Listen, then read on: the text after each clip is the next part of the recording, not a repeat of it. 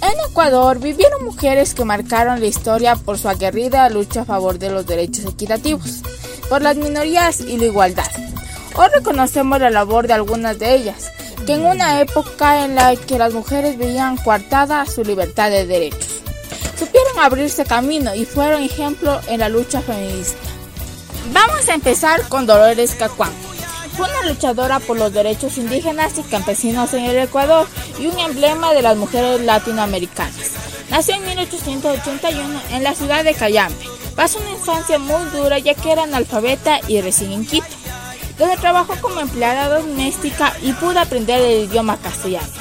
Se crió en un contexto de revueltas indígenas alrededor y con importantes cambios políticos. En 1900, el liberalismo ecuatoriano estableció nuevas normas para que los indios dejen la vida en las haciendas. Este fue un proceso que duró varios años.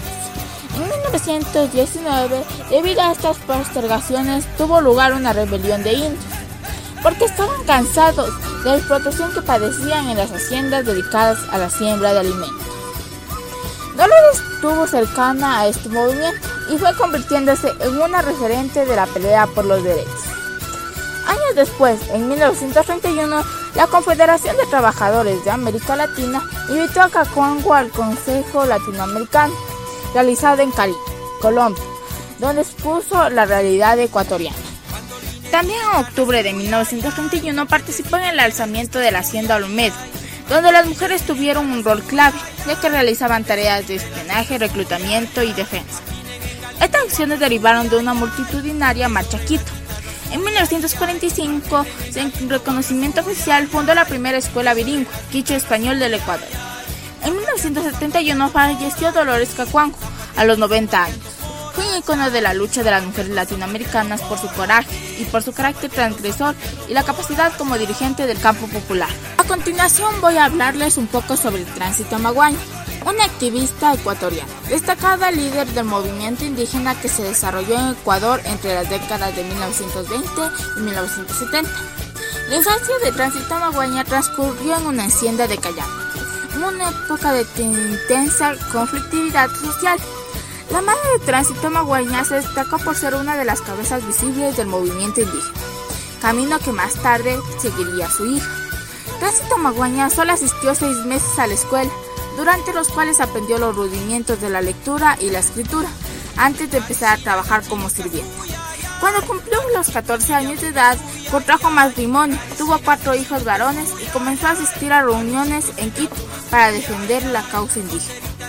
De la oposición de su esposo a su actividad política, se separó y pasó a vivir con su madre.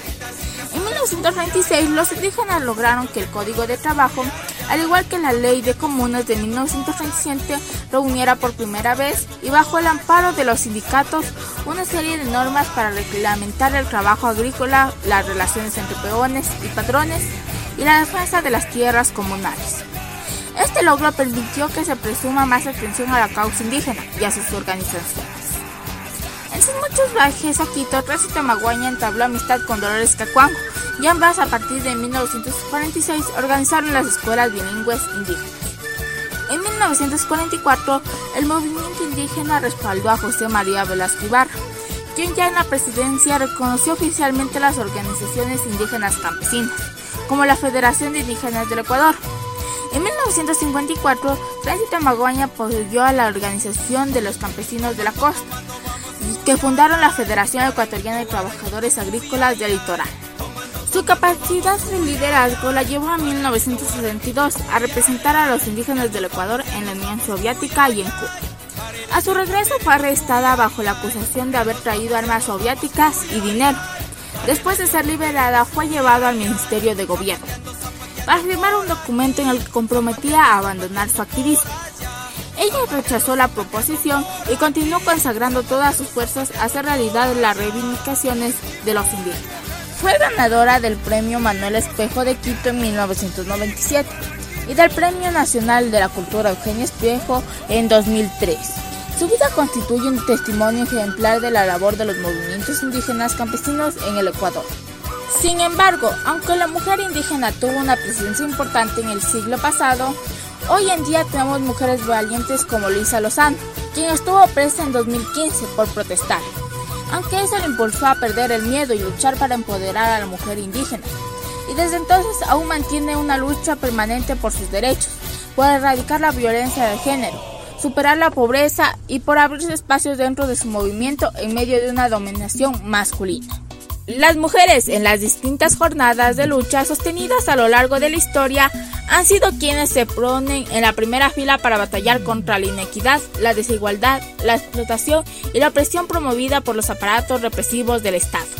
En Ecuador queremos un Estado que realmente garantice nuestros derechos a una vida libre de violencia, que no oculte la inoperancia ni corrupción y que priorice salvaguardar la vida de las mujeres.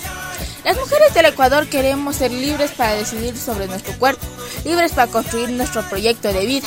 Queremos un mundo equitativo, donde nuestros derechos laborales, culturales, civiles y políticos sean garantizados. Gracias.